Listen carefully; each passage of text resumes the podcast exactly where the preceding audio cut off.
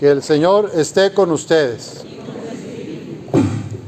Lectura del Santo Evangelio según San Marcos. En aquel tiempo se acercaron a Jesús unos fariseos y les preguntaron para ponerlo a prueba, ¿le es lícito a un hombre divorciarse de su esposa? Él les respondió, ¿qué les prescribió Moisés? Ellos contestaron, Moisés nos permitió el divorcio mediante la entrega de un acta de divorcio a la esposa. Jesús les dijo, Moisés prescribió esto debido a la dureza del corazón de ustedes. Pero desde el principio, al crearlos, Dios los hizo hombre y mujer. Por eso dejará el hombre a su padre y a su madre y se unirá a su esposa y serán los dos una sola carne. De modo que ya no son dos, sino una sola carne. Por eso, lo que Dios unió, que no lo separe el hombre. Ya en casa, los discípulos le volvieron a preguntar sobre el asunto. Jesús les dijo, si uno se divorcia de su esposa y se casa con otra, comete adulterio contra la primera. Y si ella se divorcia de su marido y se casa con otro, comete adulterio. Después de esto, la gente le llevó a Jesús a unos niños para que los tocara, pero los discípulos trataban de impedirlo.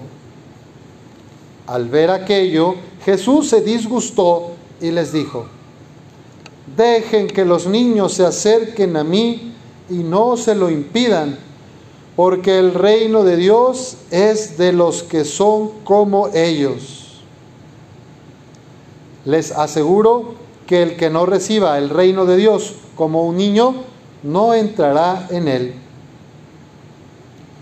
Después tomó en brazos a los niños y los bendijo imponiéndoles las manos.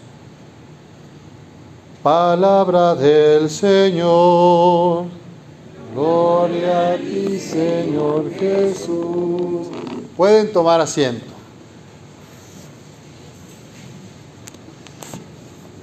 En este día las tres lecturas tienen un punto en común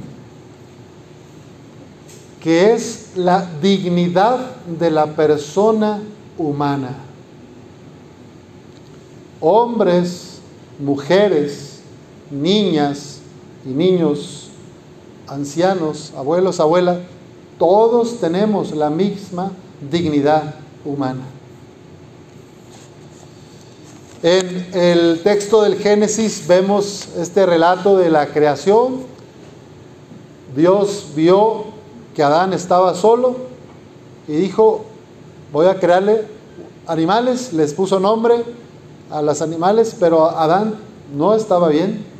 Fue hasta que creó a Eva que él dijo, esta sí que es hueso de mis huesos y carne de mi carne. Una hija de Dios como yo, humana, dignidad humana. En el texto de San Pablo a los Hebreos, dice que Dios quiere que todos sus hijos tengan parte en su gloria. ¿Qué significa esto de tener parte en la gloria de Dios? Es el ministerio, es el misterio de la participación divina. Tener parte con Dios significa que tú y yo, que todos los seres humanos, hombres y mujeres, tenemos la misma chispa y herencia divina. Somos creados por Dios a imagen y semejanza. Y por lo tanto, hombres y mujeres, desde el momento de la concepción hasta la muerte por causas naturales, somos igualmente hombres y mujeres, hijas e hijos de Dios.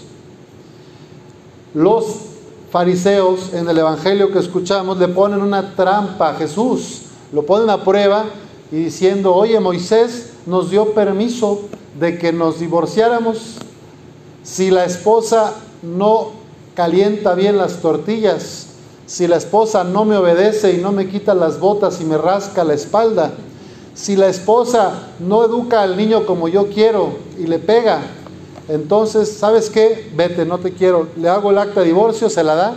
Bueno, así era la cultura machista, patriarcal del tiempo de Jesús. La cultura judía muy centrada en el varón y el poder político, económico, social y también religioso estaba centrado en los hombres.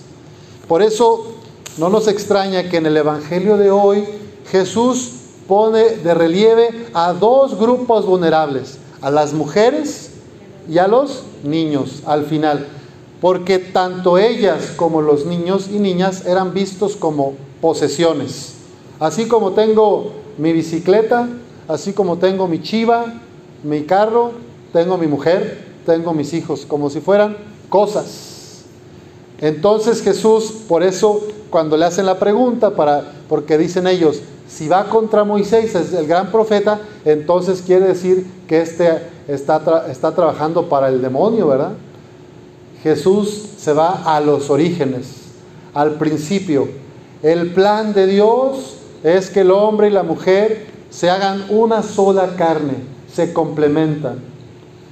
Y por eso el hombre dejará a su padre y a su madre y se unirá a su mujer y se harán una sola carne. Jesús les hace ver que esos hombres, esos varones, solo buscan su propio interés, solo buscan su propio beneficio. No están realmente amando a la mujer, se están aprovechando de lo que la mujer les puede dar. Sea hijos, sea servicios, sea sexualidad, ¿verdad? Hoy, desafortunadamente, en pleno siglo XXI, todavía tenemos esta herencia judía, de alguna manera, en el mundo cristiano, y todavía hay muchas conductas de hombres, de compañeros, hermanos, tíos, primos, mi padre, etc. En nuestra familia no hay que ir muy lejos para ver que el hombre sigue esperando que la mujer sea como una sirvienta.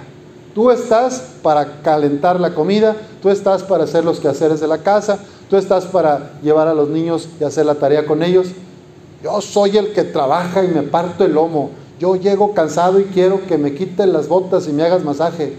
Bueno, esos son hábitos que heredamos. No vamos a culpar a nadie acá. Solamente estamos describiendo una realidad. Habrá que empezar a transformar eso, ¿no les parece? Si el plan de Dios es que hombres y mujeres son iguales en dignidad y amados por el mismo Creador, no debería haber hombres como arriba, mujeres en segunda categoría y niños en última, como era en el tiempo de Jesús. Los hombres arriba, las mujeres segundo nivel y al último las niñas. Cuando los discípulos ven que alguien llevaba niños y que quería que Jesús los tocara, los mismos amigos y amigas de Jesús, fíjense, que se supone que ya estaban evangelizados, no lo quieren, lo impiden. Dicen, no, no, esos niños, llévatelos, no los traigan. El maestro está ocupado, está predicando, está enseñando cosas importantes. Los niños aquí no importan, llévatelos. Y cuando Jesús se da cuenta, ¿qué hace? Se disgustó y les dice a los discípulos, dejen que los niños se acerquen a mí y no se lo impidan, porque el reino de Dios es de los que son como ellos. Apenas el primero de octubre celebrábamos la fiesta hace dos días de Santa Teresita del Niño Jesús, que su camino de conversión, su camino espiritual fue la infancia espiritual, la sencillez, eso que tienen las niñas y los niños, humildad, sencillez, alegría, paz. Ella se sabía como una hija y se ponía a disposición del Padre. No estaba exigiendo. A veces crecemos y nos volvemos exigentes. demandantes. El egoísmo parece que nos crece también con la edad. Por eso desafortunadamente hay tantas mujeres abusadas, maltratadas, golpeadas. Y lo mismo niñas y niños. Porque el hombre no sabemos a veces cómo manejar nuestras emociones. Ya es tiempo de que empecemos a aprender a tratar a la compañera, a la hija, a la hermana, a la madre, como una igual que yo. No es mi sirvienta, no es mi nana, es mi esposa, es mi hija. Los hombres también podemos lavar la losa, los hombres también podemos regar las plantas, los hombres también no es tan difícil usar la lavadora y de repente ayudar. Planchar sí está más canijo, la verdad. O poner botones, ahí sí yo me rajo. Pero a ver, hay muchas cosas de la vida doméstica que tú puedes ayudar en tu casa, que no tienes que esperar que lo haga toda la mujer. No es este un regaño, queridos hermanos, es solamente una invitación para que nos hagamos conscientes de que el hombre y la mujer somos iguales y los roles que se han establecido y vienen de la cultura, así como se impusieron, también pueden ser transformados por nosotros mismos. Para mayor verdad, para mayor justicia y respeto de hombres y mujeres. Me van a decir, padre, como dice, pero es que también hay una sociedad de hombres golpeados, que la mujer los agarra con la cazuela y está pobrecito. Ok, sí, también habrá casos de hombres que son golpeados, ¿verdad? O que los trata muy mal la mujer. También habrá eso, pero el 98% de la violencia que hay en los hogares en nuestro país y en América Latina es de hombres a mujeres o de hombres a niñas y niños. Es bueno hacernos cargo de esta realidad porque no es el plan de Dios que nadie sufra. El plan de Dios es que todos participen de la gloria de Dios. Y la gloria de Dios es vivir con paz, con tranquilidad, con alegría, con esperanza. No sintiéndote utilizada, manipulada, golpeada, amenazada, sino en paz. Por eso les dice Jesús a los judíos, ustedes por su dureza del corazón, Moisés les dio esa ley para salvar a las mujeres, porque si no, las pobres mujeres andarían solas, sin hombre. Y en la cultura judía eso significaba que eras maldita. Entonces ya con el papelito como que se liberaba la esposa de la responsabilidad. ¿Me explico? Por cierto que ahorita los talibanes, pues dos mil años después, ¿verdad? De estas cuestiones, ellos así tratan a la mujer la mujer está encerrada, la mujer es una posesión, la mujer no puede salir sola, la mujer no puede estudiar ni trabajar. Solo puede salir con el maracame o algo así, se llama un acompañante de la familia, tapadas desde acá hasta la punta de los pies. Bueno, para que vean cómo a veces una religión distorsionada puede acabar y lastimar la dignidad de las personas. Porque el Islam en sí mismo no es una religión diabólica, solamente que hay grupos radicales que han pervertido el mensaje. Igual en el cristianismo, nosotros sabemos que es la religión de Cristo, del Salvador del mundo, también podemos distorsionar. Y por eso hay un reclamo muy, pues yo diría, razonable de las mujeres para tener mayores posiciones y voz en la iglesia, en el Estado, en la educación, en la economía, bueno, en todos los sectores de la sociedad. Yo creo que ahí hay una tarea grande y vamos a pedir al Señor que nos ayude a todos, hombres y mujeres, a reconocernos complementarios. No se trata de que ahora la mujer arriba y los hombres sometidos. No, no, no. Al mismo parejo, nivel. Somos hijas e hijos del mismo Dios, hermanas y hermanos entre nosotros. Por eso dice aquí San Pablo, el santificador y los santificados tienen la misma condición humana. El santificador es Cristo, el que nos hace santos. Si tenemos la misma condición humana, por eso no se avergüenza Jesús de llamar hermanas y hermanos a nosotros, porque somos sus hermanos. Él es nuestro hermano mayor, somos hijos del mismo Padre. Pidamos pues al Señor que nos haga pacientes, que nos haga empáticos, comprensivas y comprensivos empezando por nuestras familiares y amigos y continuando por los lugares de trabajo, para que seamos personas que traen reconciliación, paz y justicia al mundo. Así sea.